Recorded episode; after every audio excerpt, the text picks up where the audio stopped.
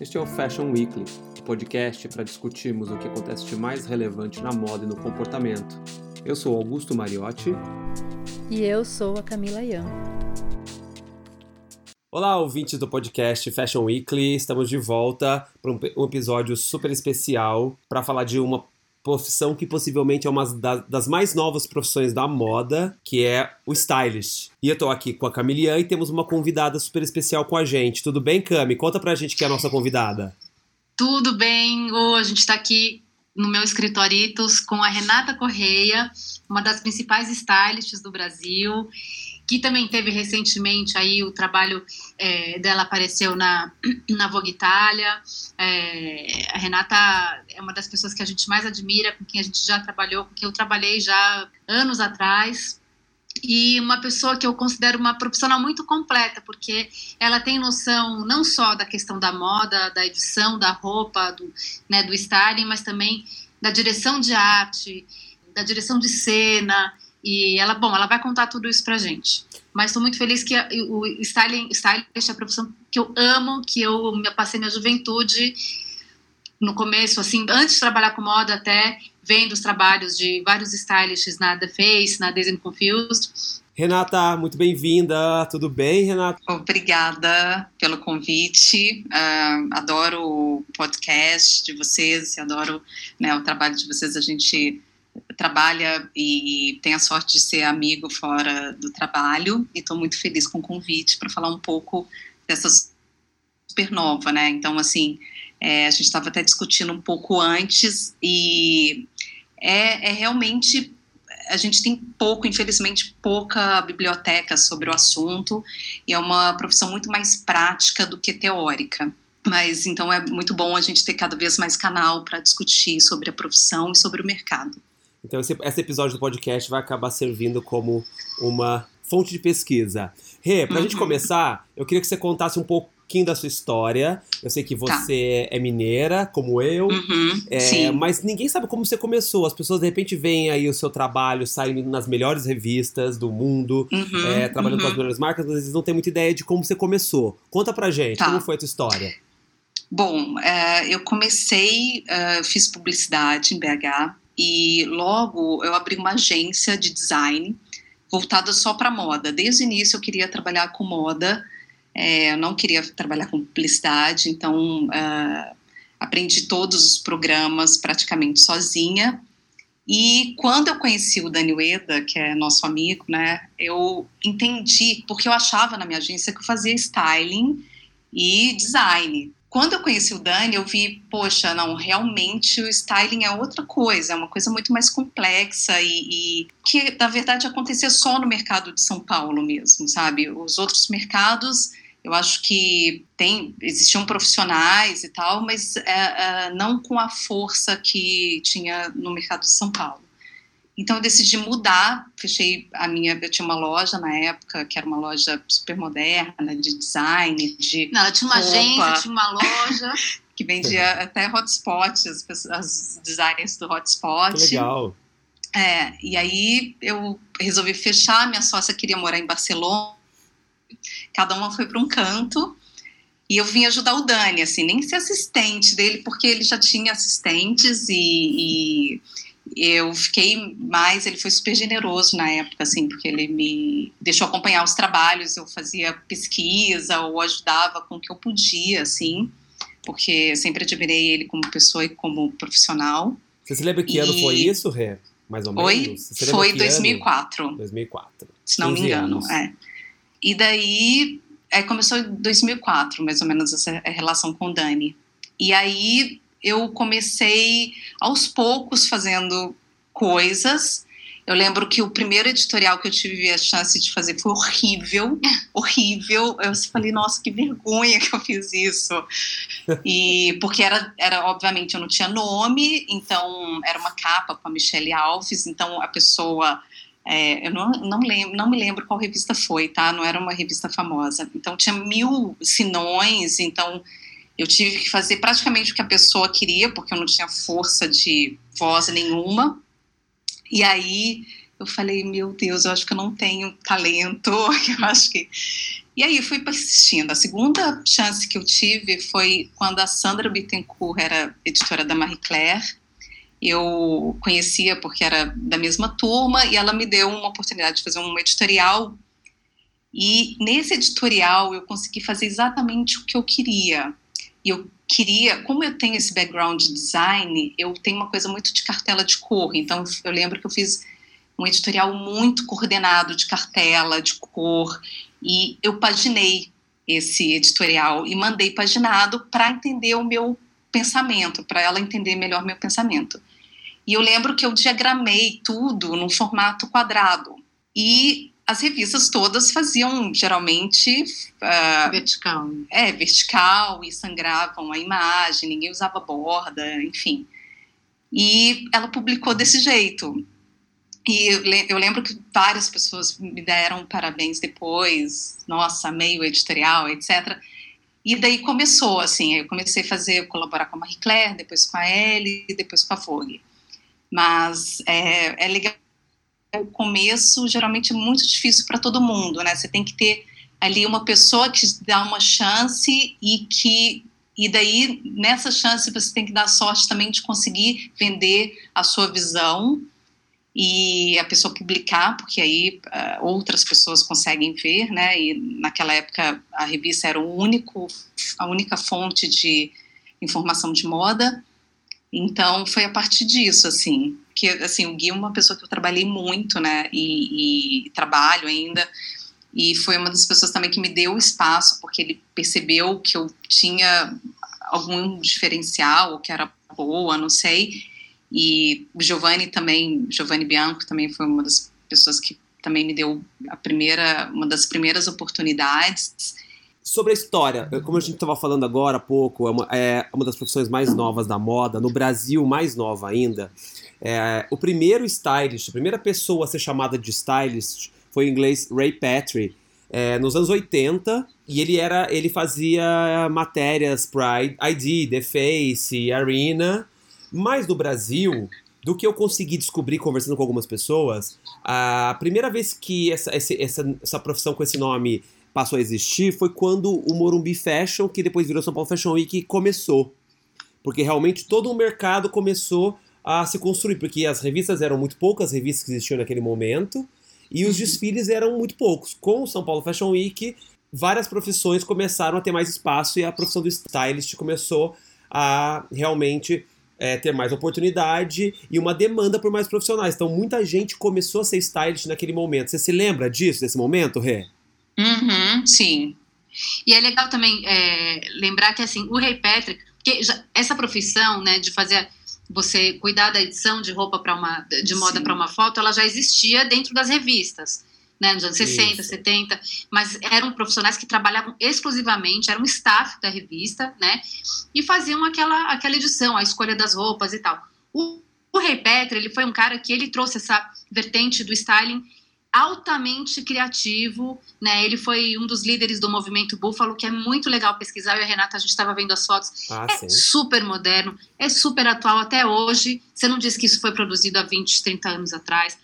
É, então, assim, porque ele trouxe uma nova linguagem para essa edição de moda que a gente e que conhecia. Eu, né? E que eu acho que é mais contemporâneo é que, quando a gente vê essa imagem até hoje é moderna, é que tem essa influência muito da cultura de rua, né, que é muito uhum. presente em Londres também. Então, é, é uma mistura, ele mistura o chapéu dos anos 30, 30 com é. um coturno. E com... um menino vestindo saia de couro. Né? Exato. Né? Mas falando do Brasil, trazendo isso para o contexto do Brasil, os desfiles parecem ter sido realmente a primeira plataforma para os stylists no Brasil. Qual foi o primeiro desfile que você fez styling? Você se lembra? Foi da Simone Nunes. Nossa, no Hotspot? no Hotspot, no projeto Hotspot, no Omni Hotspot. Que é, uh, na verdade, eu acho que é uma, ela é uma designer que eu admiro muito eu até hoje. Muito. E eu acho que ela tinha uma personalidade. Eu acho que, na verdade, o Hotspot tinha, foi um, um, um, um celeiro de, de profissionais, especial, né? Porque nomes multi, muito talentosos multi... surgiram Vamos lembrar que foi a Mapô, Neon, a Gisele Nasser, Gisele Nasser, Simone Nunes, a Priscila Daro, a Priscila, que é muito talentosa também. E eu acho que nessa época existia né, esse começo da troca, porque o que é o stylist com o designer? É uma troca, né, que começa bem antes, então meses antes a designer vem com uma, com uma referência, e aí o stylist vai complementando e saindo, e tirando um pouco o designer, muitas vezes, da zona de conforto. Então, é, vai estimulando, eu acho que é um estímulo a melhor palavra, sabe? De, do que pode ser acrescentado, do que pode ser misturado, porque às vezes o, o designer tem uma, uma, um tema e ele quer seguir o tema muito. Uh, muito de uma maneira muito forte. E aí o stylist eu acho que acrescenta é, várias outras coisas. E eu acho que é uma parceria que você vê, assim, parcerias de anos no mundo, né? A gente estava conversando da Melanie Ward com o Helmut Lang. É, que a gente pode mencionar o Maurício Yanis com o Alexandre Rescovitch. Exato. Eles têm uma parceria também muito Longa longínqua. É. Agora, quando, quando isso é o, é o mundo ideal, né? Uhum. Você manter essa parceria por anos, conhecer profundamente esse, esse profissional, de uma forma que vocês podem colaborar assim, em, outro, em outro patamar. Mas como é quando você é chamada para fazer um trabalho em que o diretor criativo é altamente controlador, uhum. né? Mas ele também espera uma performance de você, mas Sim. ele tem total controle sobre como aquela imagem está sendo criada. Assim, uhum. quais, qual, como é que você trabalha numa, numa quando é desafiador assim? Eu acho que tudo tem que ser na base da conversa, né? Eu acho que é, às vezes tem pessoas que têm uma, uma uma posse muito grande do trabalho, que você tem que ter muito mais, fazer uma ginástica muito maior para convencer e, e, acrescentar, porque eu acho que, na verdade, é, tem, que ter um, tem que ser um trabalho de confiança mútua, né? Então, o, o stylist está lá não para é, é, impor a vontade dele. E, às vezes, eu acho que os grandes erros, às vezes, em styling, é quando você vê a cara do stylist muito mais do que a cara do designer, uhum. sabe? Então, é, você tem que ser muito cuidadoso nessas, é, é nessas decisões para você não uh, acabar ou, ou, anular né, o trabalho do designer, mas ao mesmo tempo você é, tem uma visão geral, porque o designer está muitas vezes focado no produto e ele não consegue ver uh, como aquilo funciona numa, numa, numa linha mesmo, assim, numa sequência de edição. Então, acho que tem que ter um, uma confiança e você tem que ir aos poucos provando que. e testando mesmo com o designer até chegar num ponto comum. E interessante também, Rê, que em muitos casos dessas parcerias entre o stylist e o designer, o estilista, é, uhum. é, em grandes marcas, o stylist sempre é o nome é o nome que não aparece, né? Você, a, a imprensa não conta quem fez o, o styling do desfile é, da Givenchy é. ou da Dior. Uhum. Ele, ele é uma figura quase anônima, mas fundamental, porque muito do que se vê na passarela é a mão do stylist, né? Realmente, é. a, gente, a, gente, a gente citou na nossa pré-conversa o Jacob Kay, que é o atual stylist da Versace, que vem transformando é, a forma como a Versace se mostra, certo? Exato. É, eu acho que desde é um bom exemplo, porque desde que ele começou o trabalho com a, com a Versace, você vê que uh, você consegue, eu acho que é uma boa união, um bom exemplo, porque é a união de uma mão super forte dele, que é que maximalista e é muito jovem, né, com ícones da marca. Então, o animal print, o, logo, os brasões. Então, ele soube respeitar todo o histórico da marca. Então, não é que ele quis fazer tudo uh, minimalista. minimalista. floral, tudo limpo, é, é, só com cor e, e, sem estampas. Ele soube é, é pesquisar no, nos arquivos da marca, respeitar o histórico da marca, mas mesmo assim dar uma nova cara para Versace. Então, acho que quando você. É, essa, essa história que eu falo de ter uma parceria, é, e isso. Você vê que tem um, um, tem uma liga entre os dois lados, né? Tem o respeito da marca ao trabalho do stylist e tem um respeito do stylist ao histórico da marca. Eu acho que são os melhores casos, assim. Será que a Donatella fez uma concorrência? Eu não sei como foi a entrada dele para Versace, sabe, Augusto? Eu não sei. Não, não, foi. não sei, realmente, não sei. É. É, assim, ele é realmente, como, como você falou, ele é menino novo. Possivelmente ela, tava, ela, ela, ela, deveria estar buscando alguém jovem que também é, é, talvez ela pudesse ter algum tipo de controle, né? Porque uhum. quando você uhum. tem nome, quando você junta para trabalhar com você nomes muito estabelecidos, todo mundo quer colocar sua assinatura, todo mundo quer ser muito ouvido. E sabemos que nas marcas o objetivo final ainda tem que ser vender, vender aquela coleção e não trair, as, não trair o que a marca é de verdade, né? Então, Sim. existe sempre esse medo, eu imagino que, né, eh, Renata, entre o designer e o stylist para que ele não, não traia o que a marca é, que ele realmente ele atualize, mas que ele é, não transforme a marca em outra é. coisa, né? Agora, outro caso muito interessante é a Maria Amélie com Guesquier, né? Porque eles começaram de longa data, uh, né? na Balenciaga e foram você, você vê que a parceria vai além da marca, né? É muito de uh, quase uma coautoria e você achar uma pessoa que consegue pensar parecido com você e te estimular de maneiras interessantes. E eles já estão numa parceria de quanto tempo? Acho que décadas, Nossa, né? décadas. É, a pelo, menos, pelo menos duas décadas, né? A Maria Amélie é stylist do meu editorial preferido da vida. Jura? que é um fotografado pelo Steven Meisel para Vogue Itália na época da Franca Sozani, também faz, sei lá, uns 10 anos. Uhum. E, e eu lembro que é muito louco, porque a, não era roupa, eram umas coisas amarradas numa, numa turma, numa uhum. floresta. Uhum. Ah, eu sei qual, é? maravilhoso. Qual é? E então, assim, tem uma, é, só, é só volume, volume, volume, mas você não sabe onde termina, onde acaba, e nem o que, que é aquilo. Se é uma, alguma coisa você consegue saber que é uma, uma camisa que está amarrada de um jeito, mas é, eu ficava pensando assim, qual que é o nível da, da loucura, da, da inteligência?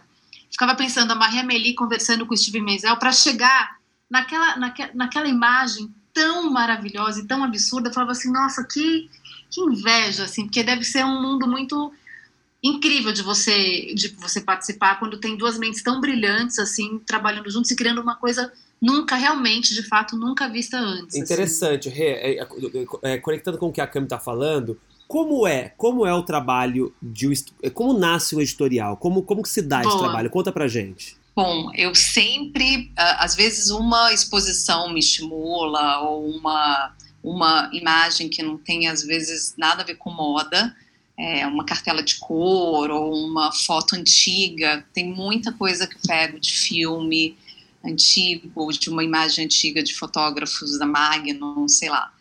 E às vezes é, essa ideia começa a me estimular e eu consigo, a partir de uma tendência, obviamente, que está acontecendo, porque a gente trabalha com, com, com as roupas que estão no momento disponíveis, né?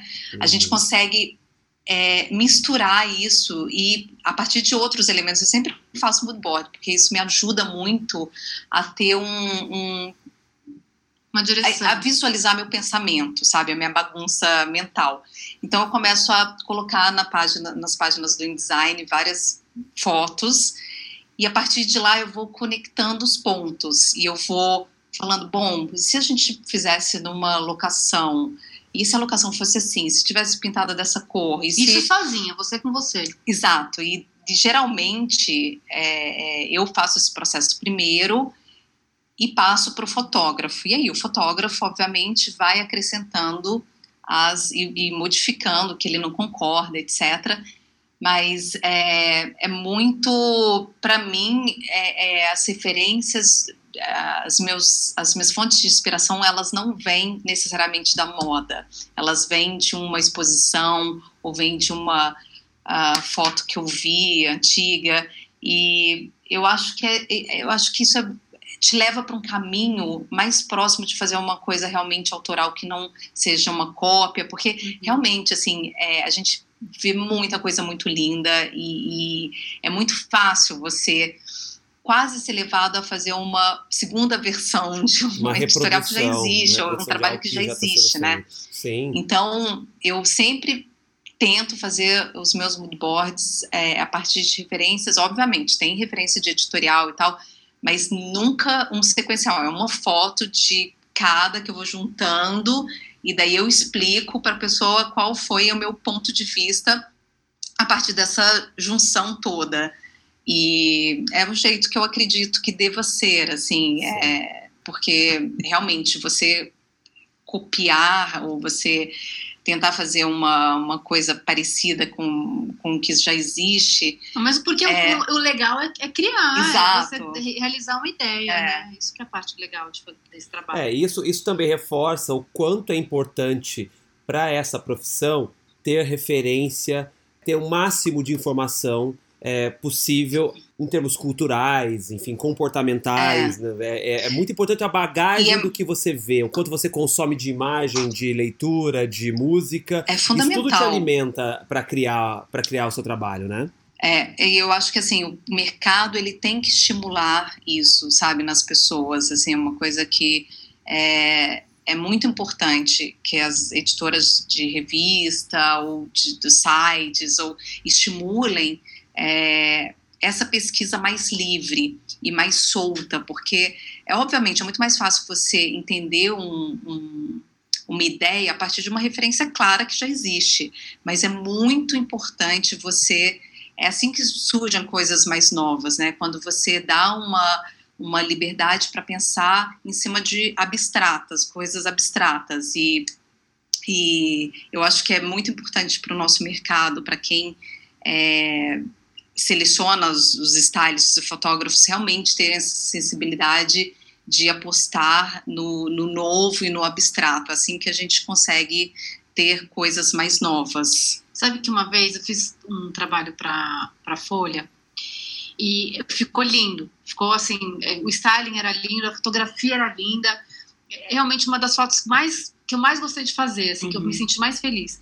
E aí a editora da revista me chamou, ela falou assim: Camila, tá lindo, mas para a leitora da Folha, a gente tem que tem que ficar mais claro o que, que você está mostrando, né? Porque era uma coisa com uma luz bem, é, era tudo com luz natural, então é, era uma editorial de lingerie, mas não fica, não era uma campanha da Valizé, sabe? Uhum. Não era esse, esse nível de, de foco, de clareza de mostrar o produto. Era muito mais sutil e parecia cenas de filme, assim. E ela falou: a gente precisa mostrar, ficar mais claro, porque a leitora não vai entender o que, que você está mostrando, o que, que você está vendendo. E por um lado eu achei legal que ela veio falar comigo, me explicar para eu melhorar, porque já que eu estava trabalhando lá, né, precisava fazer da forma que eles enxergavam, mais do que a forma como eu enxergava. Só que ao mesmo tempo eu falei assim, mas sabe, a leitora já tem tantos estímulos assim para ela ver o que é exatamente o produto, em campanha, em revista, na vitrine da loja. É, você tem uma seção de produtos, shop, né? Também você... tem seção de produtos nas, nas próprias revistas. Né? Por que, que o editorial não pode fugir um pouco disso e trazer e levar ela, através desses produtos, para um, um, outro mundo, né? um outro estilo de fotografia e tal? Mas Como é essas, é que é? Mas essa essas limitações são reais. Né? A Renata, né, Cami? A Renata pode confirmar isso pra gente. É, eu acho é. que tá, uma das habilidades da profissão é entender para quem você está fazendo, quem é, quem é aquele leitor que vai receber essa imagem. Exatamente. Porque realmente alguns títulos possibilitam que você seja realmente muito mais criativo, muito mais ousado, mostre menos a roupa, seja menos óbvio, mas alguns veículos, outros veículos, eles têm um tipo de leitor que realmente não vai compreender é, a beleza da imagem é, quando uma roupa está é, colocada de uma forma que ela mal consegue ler aquela roupa. Então, Acho que essa não, é ela conseguia, não é, era é uma, uma coisa assim. Não, mas eu, o que, eu, eu, entendo o que o Augusto está falando. Eu acho que assim também a gente tem no mercado, por isso que a gente tem mercado é, revistas que são mais comerciais. E aí realmente a roupa tem que ser mostrada de uma forma mais didática mesmo e e é quase um serviço mesmo, sabe? Era um serviço, exatamente. E, e, você tem outras revistas que já são revistas mais de moda, que você tem é, você é obrigado, você tem essa obrigação de mostrar alguma coisa mais criativa, porque é o espaço onde você tem de mostrar, essa é a magia da moda, né? Nos desfiles, nas editoriais, Sim. é onde você tem realmente uma oportunidade de criação, assim, é, solta e, e, de mistura sem preconceitos, né? Que você tem na, na vida real. Então é uma fuga mesmo, escapismo. Então, eu acho que é, é, muito importante você ter essa diferenciação entre os veículos mesmo, né? E entre os, o público, o público que quer consumir ou, cada revista. Exato. mas então tem, sei lá, uma ou duas revistas que estimulam de fato os stylists a pensar fora da caixa. É, mas hoje em dia Não, você tem eu... o Instagram, né, também, que, que hoje em dia você tem. É, eu acho que você tem muito mais espaços, tem revistas digitais, você tem você tem muito mais espaços para fazer trabalhos autorais eu, até. Eu vejo esses espaços nas revistas independentes que você tem hoje muitas revistas independentes. As revistas uhum. comerciais uhum. têm compromissos uhum. muito mais é, pesados e complexos das relações comerciais. É, eu lembrei até de um fato que alguns anos atrás, quando o Nicolás Guesser ainda estava na, na, na Balenciaga, que ele proibiu que as revistas misturassem as roupas da Balenciaga com qualquer outra roupa. E isso, isso. limitou extremamente o trabalho de todos os stylists, né? Uhum. Você se lembra desse, desse fato, Cami? Rê? Você lembra desse momento? Teve marca brasileira que fez isso aqui também. E depois isso começou a virar uma moda. Várias marcas não querendo mais que o look sequer fosse modificado do que foi mostrado no desfile. Eles queriam que a roupa fosse, o look fosse reproduzido exatamente igual ao é, desfile. É, isso, isso é um absurdo, é um né? absurdo. Porque para isso tem a campanha da marca, tem Exato. Uh, né, o lookbook, o catálogo da marca, enfim. É, mas isso foi, começou, eu acho que, se não me engano, começou com ele, foi reproduzido por várias várias marcas. É, marcas eu, eu acho é uma que coisa que é muito frustrante para o stylist. Se eu for falar o que eu acho que é mais frustrante, é isso. Você ter peças muito boas, mas você não poder misturá-las. Então, e às vezes você é obrigado a dar no editorial por compromissos uh, comerciais. Você tem que dar aquela. Uh, talvez assim, vamos supor, duas marcas que tem que ser full look, mas cada uma foi para um caminho completamente oposto. Completamente você tem que colocar no seu editorial, que é um terceiro caminho, enfim, você tem que, assim, rebolar para aquilo fazer sentido, né, aí na direção da foto, na, na, na make, ou no enquadramento, enfim, é. de costa. Ou... E, ao então, faz... assim, e ao fazer isso, você mata o trabalho do stylist. Né? Sim, na verdade você só não mata o trabalho de quem fez o desfile, né? Exato. Que aí sim você está super valorizando e super respeitando, né? Mas o, o, os stylists que uh, reutilizam a roupa para reinterpretá-la em vários veículos, eles são super prejudicados nessa, né? Então, é, mas se vê isso crescendo e, mas eu acho que eu acho que isso, o que eu mais, eu estava até pensando nisso ontem, é que a, o exemplo que eu mais fico pasma é da Balenciaga que pegou exatamente essa inspiração de rua, de coisas baratas, de é, é, de um look de um homem comum, de uma mulher comum da rua e que daí você quando leva para passarela e você usa aquilo super misturado no styling do desfile e super democrático, né? Eles eh, vendem isso e aí quando isso sai imediatamente do desfile, daí você não pode tocar na ideia deles. Então é super antidemocrático, né? Então eu Exato. acho que isso é o caso que eu fico mais, para mim é o mais chocante. Vamos falar agora também sobre um outro lado dessa profissão, Renata, que é o stylist de celebridade, que você inclusive trabalha com algumas delas. Qual é a diferença entre ser stylist de um desfile e de um editorial e ser stylist de uma celebridade, Renata? Bom, é, eu acho talvez o styling de celebridade talvez seja mais difícil, por mais que não pareça, porque você está lidando com uma pessoa que já tem um histórico, já tem uma vida e, e ela, ela já é famosa pelo que ela é, pelo conjunto de características dela, pela personalidade. Então, você tem que ser muito cuidadosa para acrescentar e lapidar e não anular, sabe? É, é o mesmo caso que eu estava falando com marcas, né? Que em, em, algumas marcas o stylist pode anular também o, o, o estilo e o DNA da marca. Mas em celebridades eu acho que isso é, é pior, porque é uma pessoa que, que tem, que está conversando tete a tete com você, olho no olho, sobre as vontades, sobre os pontos de vista, sobre a vida, sobre é, as inseguranças, né? E, e daí você tem que. É quase um trabalho de terapia junto, de vocês definirem qual ponto para onde vocês querem ir, para onde a, a, pessoa, a celebridade quer ir, qual imagem ela quer atingir, e daí você ajudar a achar esse caminho de uma forma que não seja falso, porque eu acho que hoje em dia é, tanto isso para marcas quanto para pessoas físicas, né, a questão da verdade é muito e da transparência é muito importante. Então, você não pode vender uma coisa que você não é, tanto para a marca quanto para a pessoa. Então, você tem que ser muito cuidadosa e muito inteligente ao é, é, fazer as escolhas, sabe? E muitas vezes é irreversível. Você toma um passo errado, é difícil voltar. Então, uh, por exemplo, se você acostuma, é, fala assim, não, você tem que usar só as melhores marcas, as marcas são mais caras, etc. Como você, depois que a pessoa fala, de alguns meses, a pessoa fala, bom, isso eu não consigo segurar esse estilo. Como você volta atrás, né? É. Então, assim, eu acho que tem que ser muito bem pensado e muito.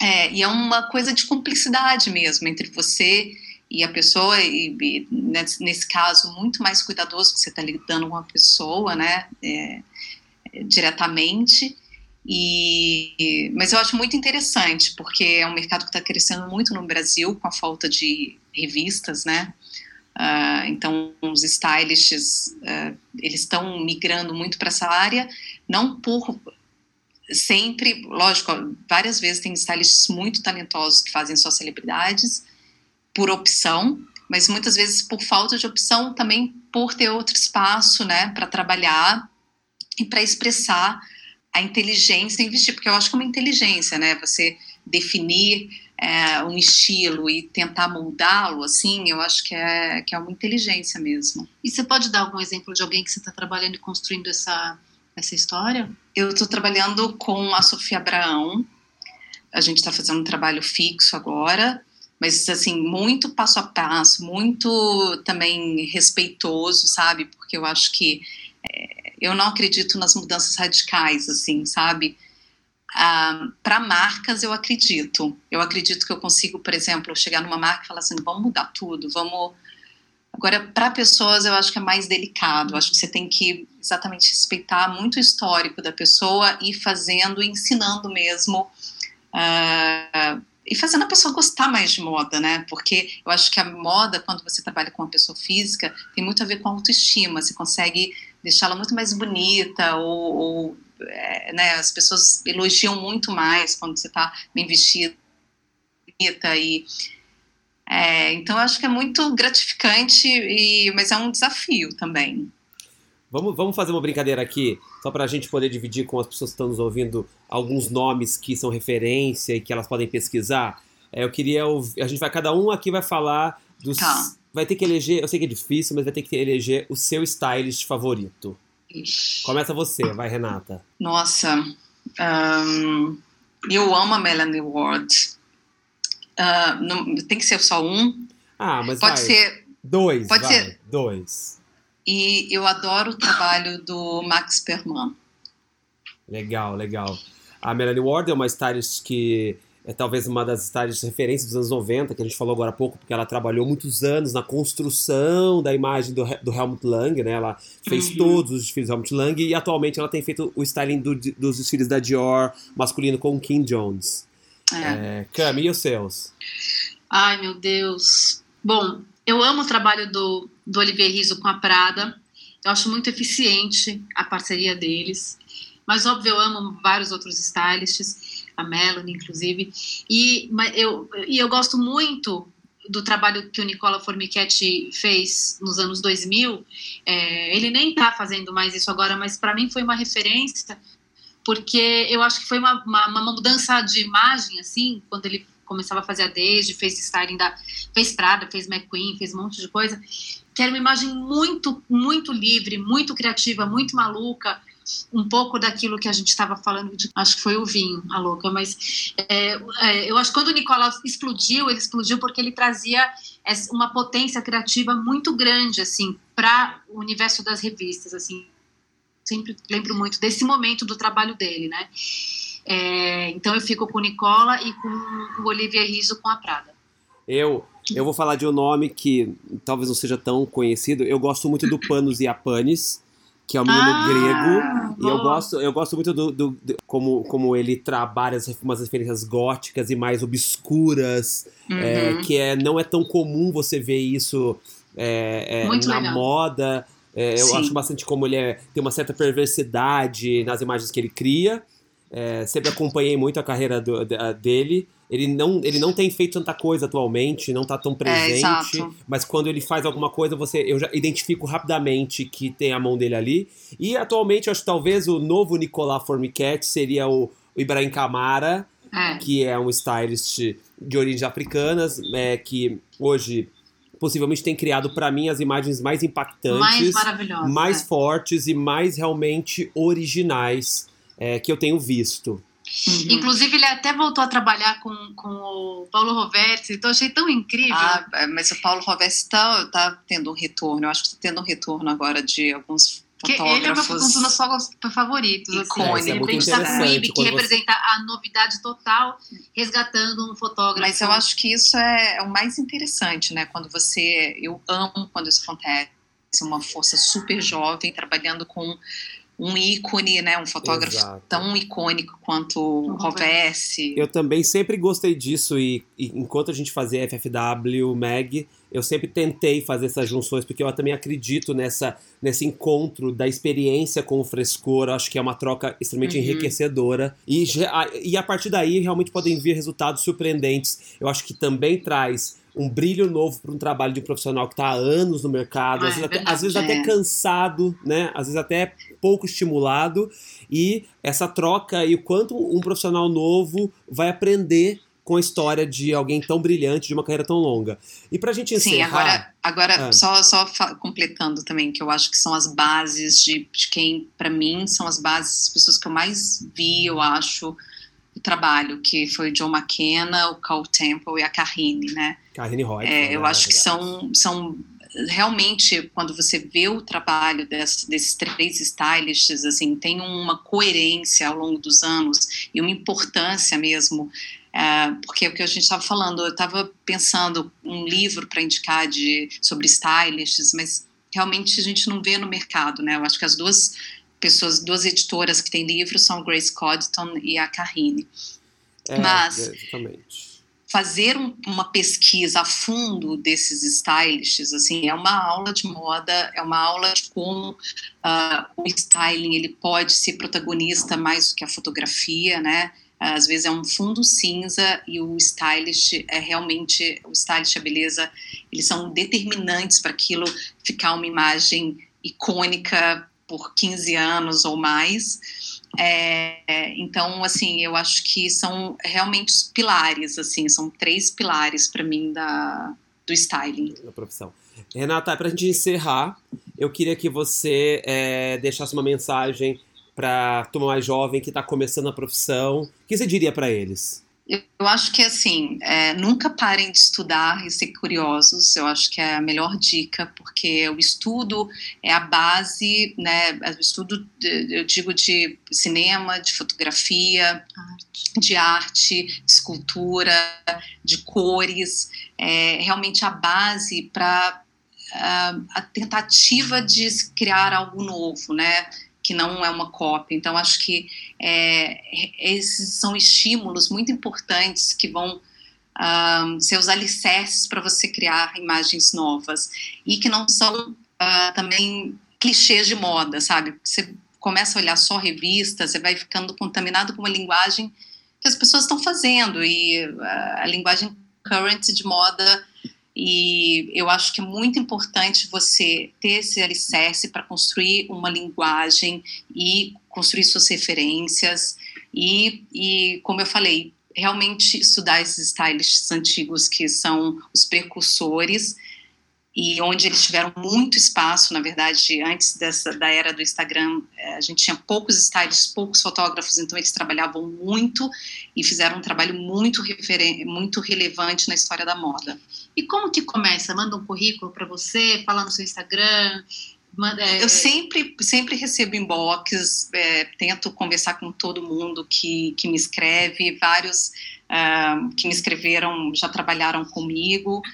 E é assim, eu acho que você tem que ir atrás de quem você gosta E eu acho muito importante hoje em dia você. Tem muita gente que elimina essa escola, né, de trabalhar uh, com fotógrafo para aprender, ou com stylist para aprender, ou com maquiador para aprender. Eu sou super contra. Eu acho que assim essa etapa tem que existir porque é onde você faz as suas conexões, conhece as pessoas do mercado, é, aprende um jeito. Você pode até discordar e fazer uma outra coisa totalmente diferente, mas eu acho que é muito importante esse processo. Agora, para encerrar, eu lembrei de uma frase do Judy Blaine. O Judy foi um stylist inglês que, infelizmente, faleceu já, mas ele foi um gênio também, do jeito dele, né? E o Judy, uma vez, ele eu trouxe ele para o Brasil para participar do Pense Moda e ele falou uma frase que é assim: Get up and go, que foi o que sempre moveu ele. O Judy nunca teve grana, é, o, tudo que ele fez, tudo que ele criou foi assim dar vazão às ideias que ele tinha uhum. dentro da cabeça dele, foi por iniciativa própria, uhum. sabe? De vai, você tá com uma ideia, vai e tenta fazer, reúne é. com seus amigos e reúne forças e e, e, e, faz, faz, reúne seu amigo fotógrafo, pega uma modelo, não sei o que, pega uma. E faz o editorial e manda. A gente recebe na FFW muitos editoriais que são feitos assim. Sim. Sabe, por uma ação coletiva de um grupo que está apaixonado, que está afim e faz. E às vezes rola da gente publicar. E posso falar uma outra coisa que eu lembrei também? É, que eu acho que é muito importante. Não tenha preconceitos, né? Que eu acho que a moda, ela, ela pode. Você tem o um exemplo da Miúcha Prada, né? Que assim. É, é a estilista, a designer que mais vem na minha cabeça quando a história é quebrar preconceitos e misturas e trabalhar com coisas de mau gosto ou proporções erradas, enfim. Então, acho que é, não ter preconceito, não tentar agradar é uma coisa muito importante para quem está começando e para quem quer ter uma relevância nessa profissão também. Legal. Ai, que delícia. Eu queria agradecer. É, a gente poderia conversar mais uma hora sobre Horas. esse assunto, Nossa. com certeza. Eu acho que a gente vai marcar outro podcast para a gente falar um pouco mais sobre isso, porque muita coisa tem se transformado na moda e, consequentemente, Sim. transformado as profissões. Mas, Renata, muito obrigado. É, Obrigada por seu tempo. Vocês. Somos, Adorei. Somos, somos, somos seus grandes fãs. É, eu sei que a Renata tá vindo com um projeto aí em breve, um projeto lindo. Verdade. E é. A gente não vai falar nada agora, porque ela ainda tá finalizando, mas já já no FFW, quando estiver pronto, a gente vai contar para vocês que Por projeto favor, é esse. Quero com contar certeza, com vocês. Com certeza. E muito obrigado pela audiência. Siga, me siga no Instagram, Augusto Mariotti. Siga a Cami no Instagram, Camila Ian. Qual é o seu Instagram, Renata? Renata Correa. Meu nome gente... é facinho. Siga a gente no Instagram e continue acompanhando o podcast Fashion Weekly nos, dos nossos próximos episódios. Tchau, tchau, gente. Tchau. Beijos. Beijos. Beijos.